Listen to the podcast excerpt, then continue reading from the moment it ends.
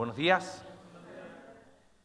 Qué lindo alabar al Señor juntos y mantener ese mismo, ese mismo corazón. Te quiero animar a algo hoy. Yo sé que a veces es tentador y vas a sonar que, oye, pero ¿por qué son así? Pero te quiero animar a algo. Pon tu celular en silencio. Si por trabajo tienes que atender una llamada, bueno, está bien, pero si te da sed, espero no ser tan extenso, en serio. Pero si vamos a abrir la palabra de Dios, es porque hay algo que, que es importante poner atención. Y generalmente de forma muy fácil nos distraemos con... Ah, me acuerdo que daba clases, en los tiempos que daba clases, y, tenía el problema que los alumnos se paraban en la mitad de la clase y se iban. Entonces un día hice lo mismo mientras estaba dando clases y todos me miraron así y digo, bueno, ustedes hacen lo mismo como alumnos, ¿no?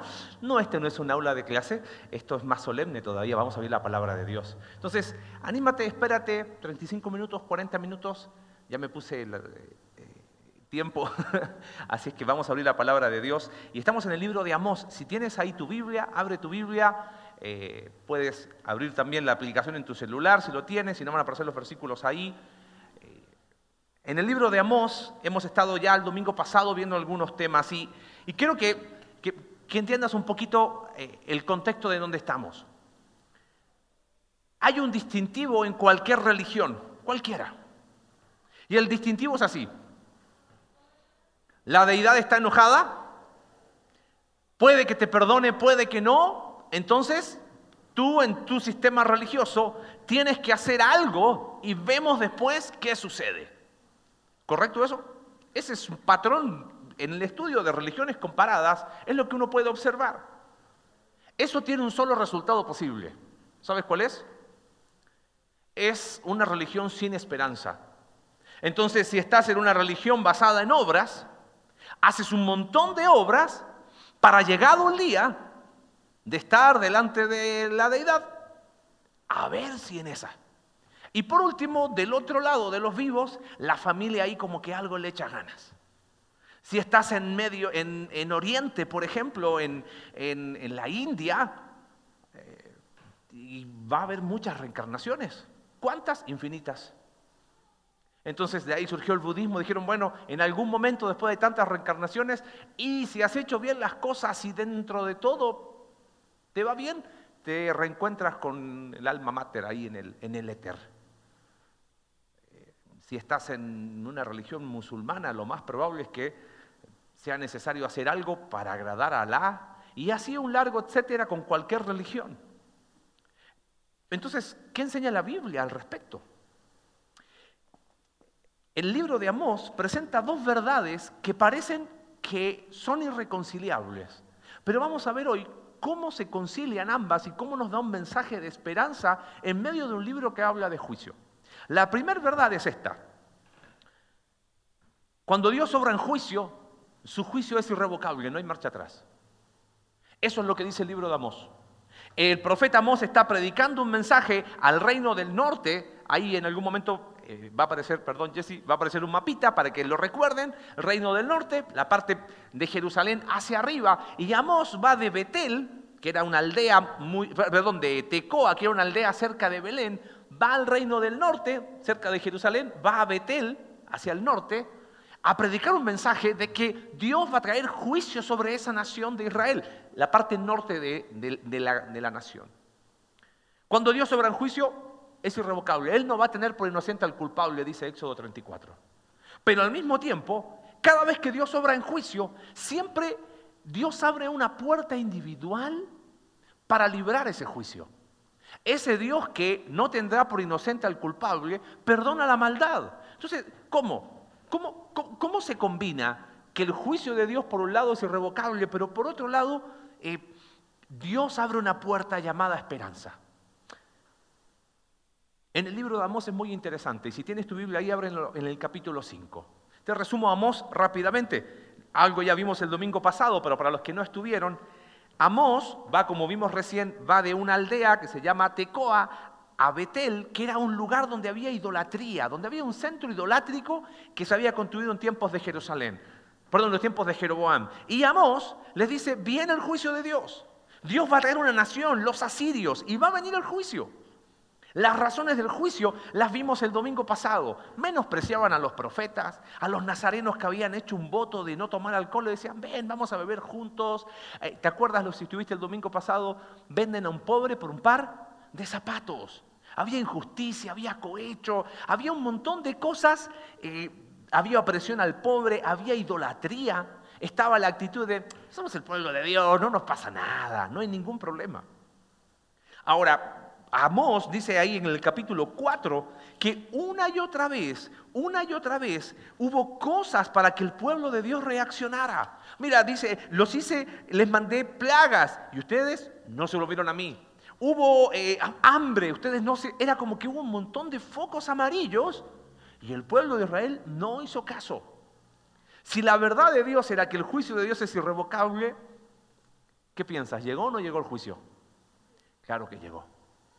El año 722 a.C., Asiria destruyó por completo la nación de Israel. ¿Cómo encontrar esperanza en medio de un mensaje de juicio? Ahí donde brilla el capítulo 5. Déjame leerte tres expresiones que se repiten en el capítulo 5. Fíjate, capítulo 5, verso 4. Así dice el Señor al reino de Israel, búsquenme y vivirán Después aparece la misma expresión en el versículo 6. Busquen al Señor y vivirán. Y otra vez aparece en el versículo 14 de una manera distinta. Busquen el bien y no el mal y vivirán. Y así estará con ustedes el Señor Dios Todopoderoso. ¿Cómo, ¿Cómo se unen estos dos conceptos de juicio y esperanza? Bueno, acá está la idea. La esperanza personal es el distintivo del Dios de la Biblia. Las religiones, cualquiera que sea, siempre tienen un signo de interrogación. ¿Quién sabe? Pero el cristianismo bíblico nos enseña que la esperanza personal es el distintivo del Dios de la Biblia. Y a través de esta expresión, busquen al Señor y vivirán, es la forma. Pero aquí tengo que explicarlos. Hice unos dibujitos, no se rían por favor de mis dibujitos, ¿sale? Eh, estamos en confianza, pero si se ríe, no se ríe tan fuerte, ¿ok? Porque de alguna manera esto ilustra el mensaje. La expresión, si yo te digo, busquen a Dios y vivan, ¿suena bien o no suena bien? Sí. Pregúntale a cualquier persona en la esquina, ¿sabes qué? Busca a Dios y vas a vivir y la gente te va a decir, ah, si te sacas una foto o posteas algo en tus redes sociales, busca a Dios y vivirás, te, voy te aseguro que vas a tener 10.000 likes. Pero eso es una frase vacía si no tiene contenido. ¿Cuál era el contenido acá? Bueno, vamos a ilustrar, esa persona es el pueblo de Israel. Está sobre una estructura. Esa estructura, viene juicio sobre esa estructura. ¿Por qué la razón era el juicio? Sistema religioso idolátrico. ¿Qué más? Había un menosprecio a Dios, como te dije recién. ¿Qué más había? Había una corrupción en todas las esferas y había injusticia. Entonces Dios levanta a un profeta llamado Amós que dice, busquen a Dios y qué? Y vivan. Porque ¿qué viene? Viene el juicio. Si no sales de esa estructura, el juicio de Dios va a arrasar con quién? Contigo. Y para muchos fue así. Pero hubo algunos pocos, capítulo 5, verso 3. Así dice el Señor omnipotente al reino de Israel. La ciudad que salía a la guerra con mil hombres se quedará solo con cien y la que salía con cien se quedará solo con diez. Obviamente no está dando un valor numérico, está diciendo un porcentaje muy poco. ¿Qué hizo? Escuchó el mensaje de Amós. ¿Cuál era el mensaje de Amós? Busquen a Dios y qué. Y van a vivir. Entonces, ¿qué hicieron ellos? salieron de esa estructura. Porque el juicio de Dios venía sobre ellos. Entonces, los poquitos que creyeron en el mensaje de Amós, ¿qué hicieron?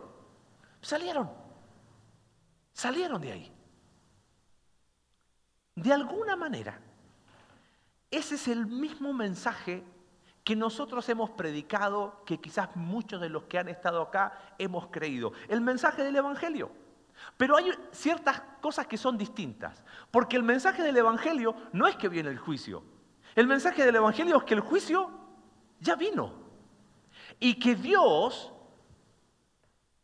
ahí viene la otra, que el juicio fue hecho y que Dios en Cristo destruyó toda esa estructura en la cual tú y yo estábamos. Dios condenó en Cristo nuestro pasado. Dios condenó en Cristo nuestros patrones familiares, nuestros pecados esclavizantes, los ídolos que nos dan una falsa identidad y un largo etcétera. Y ahí estábamos nosotros bajo esa estructura. Dice el libro de Efesios, estábamos muertos en nuestros delitos y pecados. Pero Dios, al igual que Amós hace 2700 años, nos dio escuchamos un mensaje. ¿Y cuál era el mensaje? Busca a Dios y qué? Vive. Pero entonces los que creímos ese mensaje de salvación, ¿qué hicimos? Salimos de ahí. No dejamos que nuestro pasado nos defina, porque en Cristo, para los que creen en Jesús como su único Salvador, tienen una nueva identidad. Todos los que han creído en Jesús, dice Juan 1.12, tienen el derecho de ser hechos hijos de Dios. El pecado ha sido ya condenado por Dios en Cristo. Por lo tanto, ya no, no dejo que mi pasado me defina, no dejo que mis pecados me definan. Pero los que hemos creído, en esa expresión buscadme viviréis, ¿qué hemos hecho? Hemos salido de ahí. De alguna manera eso es lo que hace Amós hace 2700 años atrás. Te dije, buscar a Dios para tener esperanza, buscar a Dios para vivir y tener esperanza es una frase que suena muy bien. Lo que quiero que hagamos juntos es cuál es el contenido de esa frase. Para entender qué implica buscar a Dios y vivir. Fíjate el primero de ellos, capítulo 5, versículo 4. Así dice el Señor al reino de Israel, dice, búsquenme y vivirán. Y aquí viene el primer contenido, la primera, el primer apellido a esta frase. Dice, pero no acudan a Betel, ni vayan a Gilgal, ni pasen a Berseba, porque Gilgal será cautiva y Betel reducida a la nada. Y dice, oye, pero ese versículo a mí no me dice nada. Fíjate lo que dice Amós busquen al Señor y vivan, pero no vayan a Betel. Ahora, ¿qué era Betel? Betel era el lugar donde 100 años antes Jeroboam había hecho un centro idolátrico. Es como que, vamos a poner que nosotros somos todos israelitas. Y en el Marqués está el templo de Jerusalén. Pero yo, Jeroboam, no quiero que vayan al Marqués me hago un templo acá en el pueblito. Y les digo, eh, no es igual, pero quédense acá. ¿Para qué ir tan lejos? No vayan allá, acá pueden traer sus ídolos sin ningún problema. Y la gente empezó a ir a Betel. Betel es sinónimo de idolatría. ¿Sabes qué significa Betel? Betel significa casa de Dios. Qué contradictorio. El lugar que significaba casa de Dios terminó siendo una casa de qué? de ídolos. Por eso, ¿qué implica buscar a Dios y vivir? En primer lugar, significa dejar mis ídolos definitivamente. Esa, esa expresión, busquen a Jehová, no es buscarle para que me favorezca. A ver, un, tres segundos de honestidad. ¿Cuándo buscamos a Dios? Cuando estamos con el agua al cuello. Y de repente nos olvidamos de Dios, tanto que hasta nos olvidamos hasta de la iglesia. Pero el agua sube al cuello y no, hombre, voy a buscar a Dios, ahora sí le voy a echar ganas. Y eso me dura hasta qué? Hasta que el agua baja otra vez y así estoy, en un sube y baja. Buscar a Dios significa buscarle para una relación personal, para conocerle a Él. Y vivir obviamente no tiene que ver con existencia, sino con vivir una vida plena. Porque todos los que estamos acá estamos vivos pero no necesariamente viviendo una vida en plenitud. Buscar a Jehová y vivir es dejar definitivamente los ídolos. Por eso Amós dice, busquen a Dios, pero no vayan a Betel. Si van a buscar a Dios, hay que cortar con Betel, hay que contar con los ídolos. Pensando en nosotros, yo siento que cada uno de nosotros tiene su Betel. Y, y, ponme atención un poquito acá, lo compartí en el primer servicio y creo que ayuda mucho. Si yo te pregunto si tú eres idólatra o si tienes ídolos, en nuestro contexto latinoamericano, mexicano, ¿qué es lo primero que viene a tu mente cuando piensas en ídolos? ¿Imágenes? Eh, estatuas, lo que sea, y no, hombre, dirías, no, hombre, yo antes tenías un montón de ídolos, yo le iba a este, el lunes a este santo, el martes a este, el miércoles a la Virgencita de acá, el otro, y tú dices, yo no soy, no tengo ídolos, porque todas esas cosas, o quizás dices la verdad, a mí nunca me han llamado la atención esos ídolos. Entonces, claro, lees la palabra de Dios que dije, dejen a Betel, dejen los ídolos, y tu primera reacción y mi primera reacción, ¿cuál es? Ah, esta la libré porque yo no tengo ídolos. Pero ¿sabes qué? Por supuesto que tenemos ídolos. Le hemos dado poder a personas, a relaciones, a experiencias, a pasado que nos controlan de una manera en la cual a lo mejor no vamos a dejar una velita, pero nos inclinamos a ella. Vamos a profundizar de esto en los grupos conexión, pero para que no te sientas discriminado si no estás en un grupo conexión, te dejo un poquito el aperitivo. Hay muchos tipos de ídolos. Por ejemplo, están los ídolos de control. ¿Qué persona te controla en tu vida? ¿Qué cosa te controla de tal manera que tú con tal de obtener eh, favor de esa persona, eh, de obtener su amistad, haces cualquier cosa? Se ve mucho. A veces, sobre todo con, con adolescentes, con jóvenes a nivel de noviazgo. Un control, oye, 80 mil focos rojos de que esa relación no tiene que seguir, pero es un ídolo y te controla. Y a lo mejor no prende una velita, pero me controla. ¿Tenemos ídolos o no? Claro que sí. No solamente hay ídolos de control, hay ídolos de motivación. ¿Qué es aquello que la mañana yo digo, esto es lo que yo voy a hacer? Ganar dinero, porque quiero ser alguien en la vida. Y a lo mejor tú dices, no, yo no soy, no, no tengo avaricia, pero se predica o por X o Y, se habla de dinero y se pone así, ¿viste? Los perros cuando se ponen así como... No, porque los recursos, y no, porque nunca alcanza y, vamos a ofrendar a alguien que está afuera y ¿dónde está? ¿Y quién es? Y no, no, espérame, espérame, espérame, espérame. Personalmente pude darme cuenta que uno de mis hilos de motivación es la seguridad. Claro, habiendo criado en un contexto inseguro de muchas carencias, busco seguridad en un montón de cosas. Esa es mi tendencia. Y ahí está, y a lo mejor no le prendo velita, a lo mejor no me arrodillo, pero me doy cuenta que es mi tendencia. Porque no tenemos que tener un enorme Betel lleno de ídolos. A lo mejor están ahí, y ahí están. Hay ídolos de relación. Baso mi identidad en mis relaciones. Ay, lo he escuchado cuántas veces. Dice el muchacho, lo único que yo quiero es una mujer que me ame como soy, sí feo y todo, ¿no? Y, y que construyamos una casa juntos. ¡Qué lindo! Entonces quiero identidad, quiero seguridad, quiero amor y quiero valor a través de una relación. ¿Acaso eso no es un ídolo? Porque identidad, amor, seguridad y valor son las cosas que ¿quién da? Dios te da. Pero si yo no busco una relación, claro, no me inclino con una velita, pero tengo un ídolo. Hay ídolos de placer. La búsqueda de placer pecaminoso que te esclaviza, que se vuelve una adicción. El Nuevo Testamento habla de ídolos. ¿eh?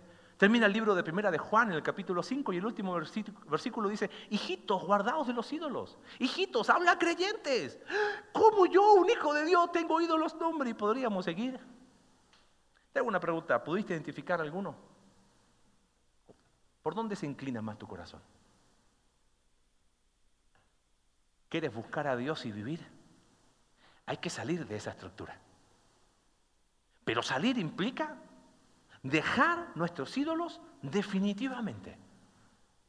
Y claro que va, la lucha no va a terminar, pero de una vez por todas hay que identificar las cosas a las cuales idolatramos. No podemos seguir creyéndonos la mentira de que no, yo todo, querido, de nuestro corazón somos una fábrica, pero no solamente de ídolos, de distintos tipos, mutamos y a distintas edades y en cada etapa vamos teniendo cosas a las cuales les asignamos un valor que solo Dios puede dar. Eso es un ídolo. No es lo que reemplaza a Dios porque dice, no, yo no reemplazo a Dios con nada. No, Es todo aquello que yo creo que me puede dar algo que solo Dios me da. Seguridad, valor, aceptación, amor. Eso es lo que te da Dios en Cristo, una nueva identidad. Pero ahí va Marcelo a prender velita a sus ídolos. ¿Quieres buscar a Dios y vivir? En medio de un libro de juicio hay un mensaje de esperanza. Busquen a Dios y vivan. Pero para eso, ¿qué tenemos que hacer en primer lugar? Dejar definitivamente nuestros ídolos. Dejar nuestros ídolos. En segundo lugar, fíjate versículo 6, busquen al Señor y vivirán, no sea que Él caiga como fuego sobre los descendientes de José. Fíjate verso 7, ustedes convierten el derecho en amargura y echan por tierra la justicia. Ustedes cambian el valor, a lo malo llaman bueno y a lo bueno llaman malo. Entonces Amós dice, Dios hizo las Pléyades y el Orión, miren las estrellas. El Dios inmutable, lo bueno siempre es bueno y lo malo siempre es malo. Él convoca las aguas del mar y las derrama sobre la tierra. Su nombre es el Señor.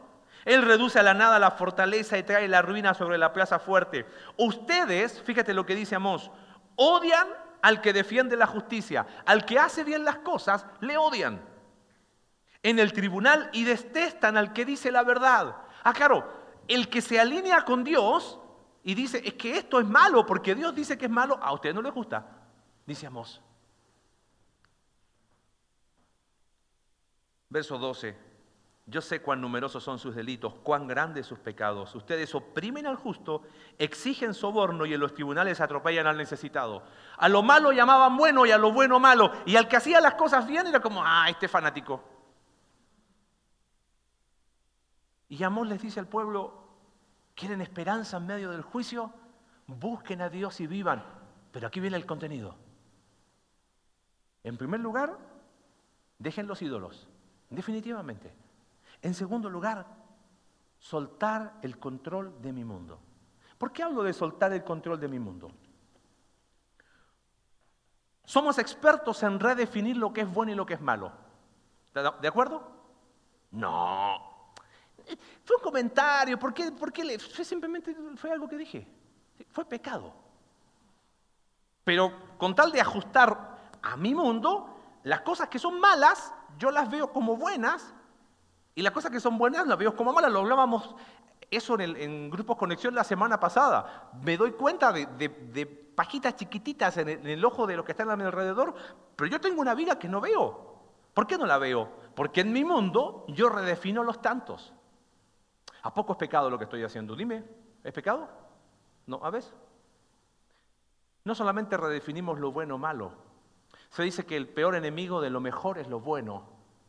Entonces, Vamos en la vida tomando buenas decisiones, pero no necesariamente las mejores. Y tú preguntas, oye, ¿y eso fue una buena decisión? Sí, ¿a poco fue pecado? Te estoy preguntando si eres lo mejor para tu vida en esta etapa de la vida. Pero dime si hice mal. ¿Qué hay detrás de querer redefinir lo bueno o lo malo? ¿Sabes qué? Hay un deseo, y yo sé que, mira, la, para ver si, si funciona. Hay un deseo profundo de control. ¿Te consideras una persona controladora? No me respondas, ¿eh? Porque lo eres, lo soy. A ver, repitamos, yo soy controlador, tú eres controlador, él es controlador, nosotros somos controladores. Vivimos controlando, ¿verdad? Ay, qué bueno. Es interesante cómo se define control. Es la habilidad para hacer que algo se comporte exactamente como se quiere. Sí, soy súper controlador. Entonces piensa esto. El pueblo de Israel tenía sus ídolos. El tener ídolos a su manera, entonces ellos podían redefinir lo que era bueno y lo que era malo. ¿Te das cuenta? Porque en el fondo de esa manera podían tener el control. Tú estás mal, no, yo no estoy mal. ¿Por qué? Porque eso que estoy haciendo no es malo. Yo lo acabo de redefinir como bueno. Ah, buenísimo. Oye, pero cambian esto. ¿Por qué voy a cambiar? Antes era malo, pero ahora es bueno. Y eso que era bueno ahora es malo. Qué interesante el versículo 13. Por eso en circunstancias como estas, guarda silencio el prudente, porque estos tiempos son malos. ¿Podemos volver a la primera imagen, Jesse? Entonces estamos diciendo, busquen a Dios y vivan. Dejen los ídolos, perfecto. Pero ¿sabes qué? Viene el juicio de Dios. Tienes que soltar el control de tu mundo. Ah, no. Soltar el control del mundo, no. Yo me quedo ahí. Y viene el juicio de Dios. ¿Y, ¿y sabes qué? Prefiero morir bajo el juicio de Dios que soltar el sartén. Perdón que use una expresión popular, porque creo que nos grafica mucho, ¿no? Y es como, sí, yo creo en Dios y levanto el sartén también. No lo soltamos, bajo ninguna perspectiva. ¿Qué profeta estudiamos antes de Amós? ¿Te acuerdas? Jonás, tuvimos cuatro domingos. Examen de Jonás. No, no, no examen. Pero, ¿qué era algo que fue muy característico de Jonás? Jonás, tienes que ir en esa dirección. No, yo controlo mi vida, yo me voy para allá. Jonás, todos están clamando a Dios y tú, yo estoy durmiendo. ¿Clama a tu Dios? No, tírenme. Él prefería morir ahogado, pero con el sartén por el mango. ¿Te das cuenta? Y después de, que se dice que arrepintió y fue, ¿cómo termina Jonás? Dios, tú eres el culpable. ¿eh? Si yo estoy enojado porque tú te equivocaste, yo no me equivoqué. Muero, pero muero convencido de mi razón. Jonás era del reino del norte. Si el profeta de aquel tiempo era así, que quedaba para el resto, ¿no? Sabes, de una u otra manera, cristianismo, por definición, es una invitación a dejar de tener el control. Dice Gálatas capítulo 2, versículo 20, he sido crucificado con Cristo, ya no vivo yo. ¿Te lo puedes imaginar? O sea, dejo de tener control sobre mi vida. Y cuando me refiero a control, no me refiero a que, ah, entonces quiere que sea el títere de Dios. No, es una invitación a decir, me parece, dice Dios, que yo soy más sabio que tú. ¿Por qué te obstinas, Marcelo, en controlar tu vida si yo tengo algo mucho mejor para ti? Pero yo quiero seguir bajo mi estructura.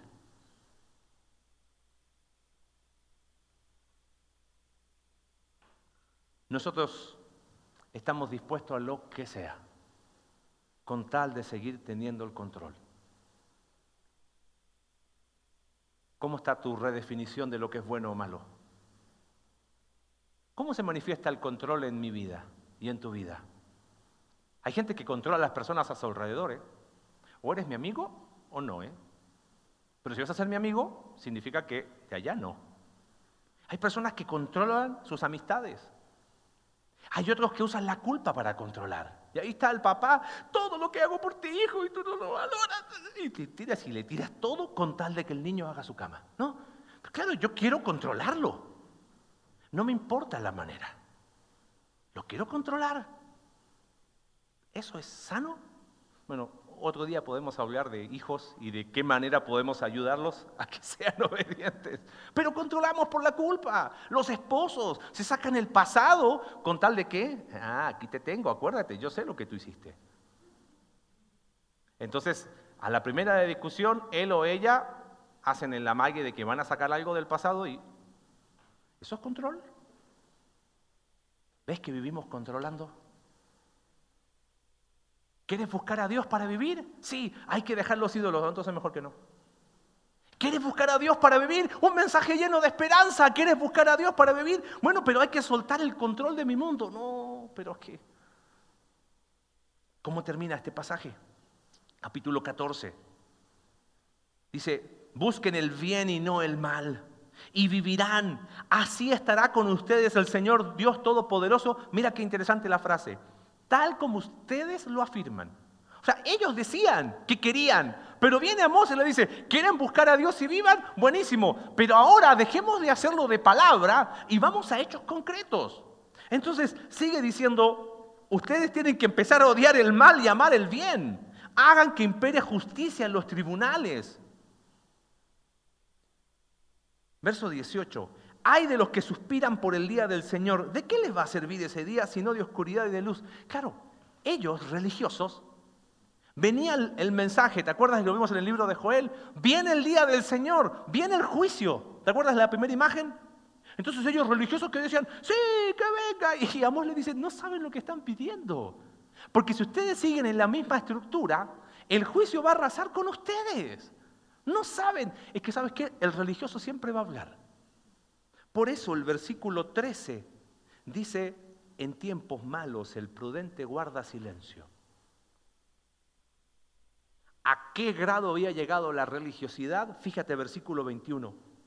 Dice, yo aborrezco sus fiestas religiosas, no me agradan sus cultos solemnes. Aunque me traigan holocaustos y ofrendas de cereal, no los voy a aceptar. Aleja de mí el bullicio de tus canciones, no quiero oír la música de tus cítaras. Espérame, aquí algo no me está cuadrando. Estas son cosas que Dios pedía, que le alabaran, que le llevaran ofrendas. Y viene Amós y dice, por Dios a través de Amós, no quiero eso de ustedes. ¿Por qué no lo quería? ¿O se está contradiciendo Dios o algo no estoy entendiendo? Es que ellos habían hecho de su culto algo religioso. Por eso, en tercer lugar, si quiero buscar a Dios y vivir, debo destruir el sistema religioso enraizado en mi vida. Te hago una pregunta. ¿Somos religiosos o no? Yo creo que sí. Muy religiosos más de lo que tú crees. ¿Cómo yo vengo a alabar al Señor? Este pueblo venía a alabar al Señor. Este pueblo traía, cumplía con todo. ¿Cómo sé si me estoy transformando en un religioso? El religioso siempre se va a enfocar en lo externo, jamás en lo interno. El religioso siempre dice que está bien, cero vulnerabilidad. Para el religioso la imagen es lo más importante. El religioso siempre va a encontrar una razón lógica para no hacerlo. Me ha llamado mucho la atención en este tiempo, y lo digo con mucho amor y con mucho respeto. Hay personas cuya única opción, escucha bien, hay ciertos lugares en el mundo cuya única opción de congregarse en un lugar es escuchar algo a través de un audio. Y si es que tienen internet, ver algo. Y nosotros religiosos nos damos a veces el, ah, ya hoy día no, ¿para qué tanto? Somos religiosos, nos quedamos con lo externo. Es más cómodo. No, pero es que es como lo mismo, el religioso siempre habla. ¿Te das cuenta? Ahora fíjate cómo se combinan los tres. Me creo un sistema religioso perfecto, porque en ese sistema religioso, ¿quién define lo que es bueno y lo que es malo? Yo. Y al definirlo yo, ¿qué puedo poner? Mis ídolos. Entonces, esos ídolos me dan la libertad de redefinir lo que es bueno o malo y para no sentirme mal, me creo mi sistema religioso. Entonces, ¿sabes qué? Viene el mensaje del Evangelio que está diciendo, el juicio fue hecho. Y yo sigo estando allí. Mira,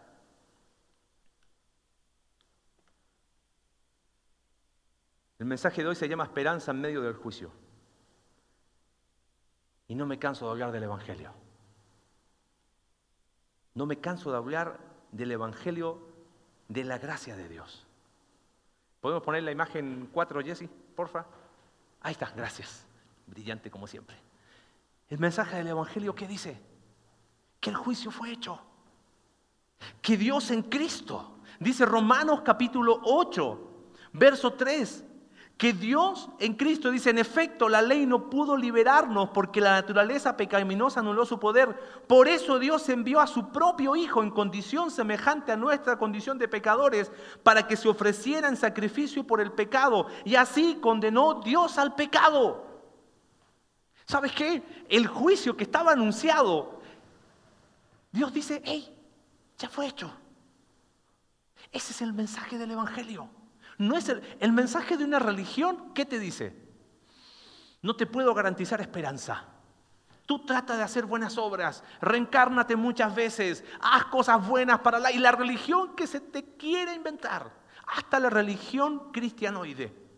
Anda a la iglesia todos los domingos, deja tu ofrenda, canta al Señor y vámonos. También se puede transformar en una religión. Pero la esperanza verdadera del Dios de la Biblia te dice que el juicio fue hecho en Cristo. y que Él condenó. Esa casa en la cual vivimos por tantos años fue destruida por la gracia de Dios. A mí hablar del Evangelio me apasiona porque ese es el mensaje que transformó mi vida y transformó la de muchos acá. Ahora, estando ahí, el mensaje del profeta Amós, 2700 años después, sigue teniendo el mismo peso. ¿Te das cuenta o no? Busquen a Dios y qué? Y vivan. ¿Hay que dejar los ídolos? Definitivamente. Hay que soltar el control de tu mundo. Y hay que destruir ese sistema religioso. ¿Te acuerdas el día que dijiste que sí? El día que dijiste, yo creo en Jesús que murió por mis pecados. Qué día más maravilloso, ¿no? Ese día fue un parteaguas. Ese día fue el día que entendí el Evangelio. Y ese es el Evangelio que predicamos en este lugar. Que el Rey ha venido para morir la muerte que era mía y para darnos una esperanza, una verdadera esperanza, que resucitaremos un día con Él. Esa es la locura más grande que hay. Ese es el mensaje del Evangelio y no nos vamos a cansar una y otra vez de predicarlo, una y otra vez de recordarlo. Quizás hay personas hoy que dicen, oye, me parece que por primera vez se me está acomodando. De eso trata el Evangelio. La respuesta al mensaje es creer. Y ese creer se manifiesta ¿cómo? Saliendo, dejando esos ídolos que te han esclavizado. ¿Y sabes qué? Cristo te, te redime tu vida. En Cristo tienes la oportunidad de que tu pasado no te defina, de que tu pecado no te defina. Ay, es que yo, no, no, no, no, en Cristo tienes la oportunidad de una nueva vida. Ese es el mensaje que predicamos. Si hay alguien en este lugar que quizás lo ha entendido por primera vez, este quizás puede ser el día de que el buscar a Dios y vivir se vuelva real en tu vida. En tu vida.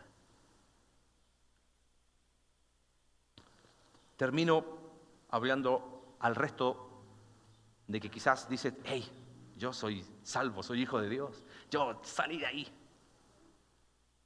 Pero ¿sabes qué he podido observar? Y lo he hecho muchas veces. es que vuelvo a ese lugar que se supone ya Dios lo había destruido en Cristo.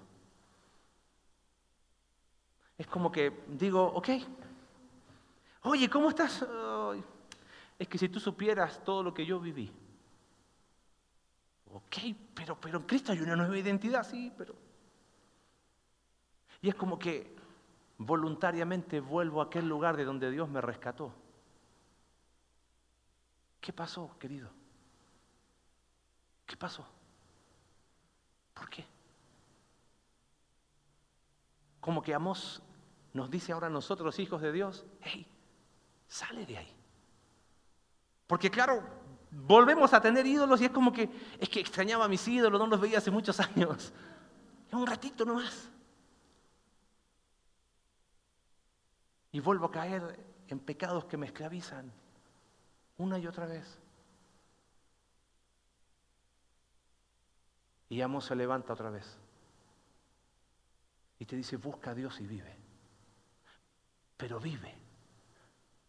Eso fue destruido en Cristo. No hay razón. Vuelves a algo que ya no existe. Que el Señor condenó en la cruz.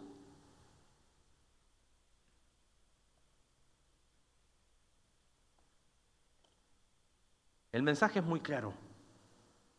Busquen a Dios y qué? Y vivirán. La respuesta es personal. Porque la esperanza personal es el distintivo del Dios de la Biblia. ¿Sabes qué pasó con el pueblo de Israel? Fue destruido. ¿Sabes qué pasó con Betel? Fue destruido. ¿Sabes qué pasó con esa nación? Nunca volvió a ser lo que era. Pero hubo algunas personas que creyeron en el mensaje de Amós pero eso implicaba salir. Hay una canción que a mí me encanta que cantamos acá, que cada vez que la canto, de ahora en adelante voy a acordarme de estas imágenes.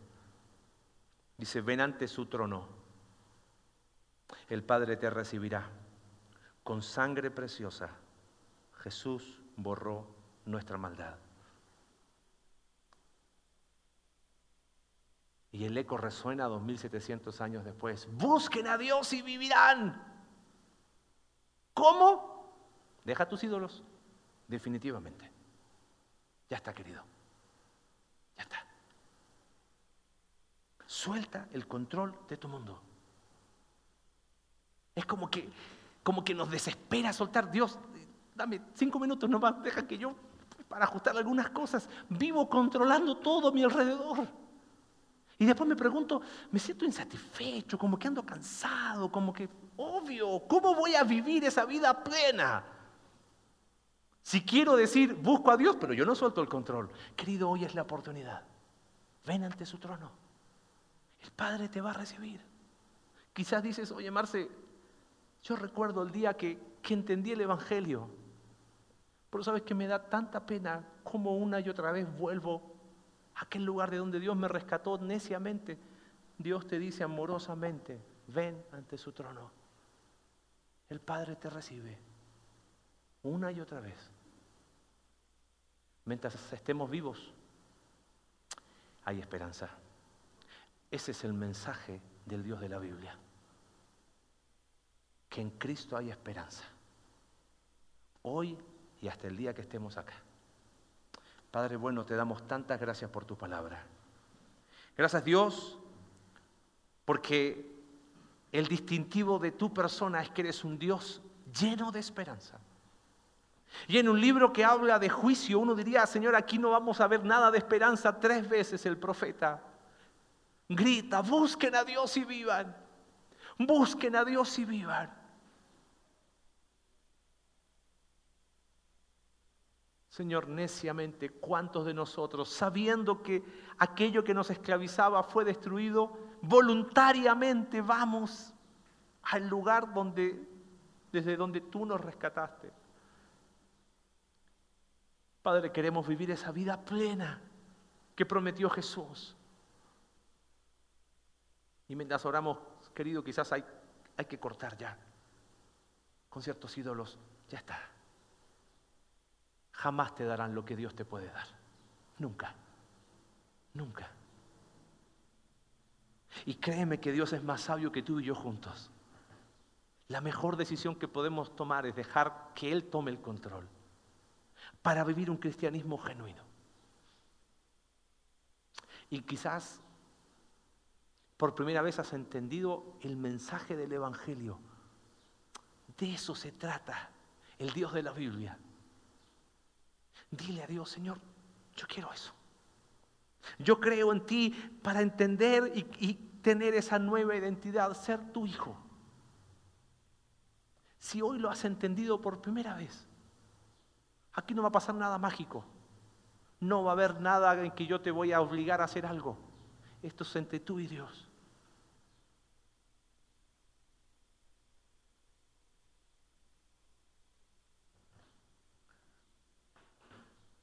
Por gracia somos salvos por medio de la fe.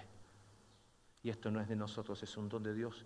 No es por obras para que nadie se gloríe. ¿Crees? Padre, bueno, gracias por tu palabra.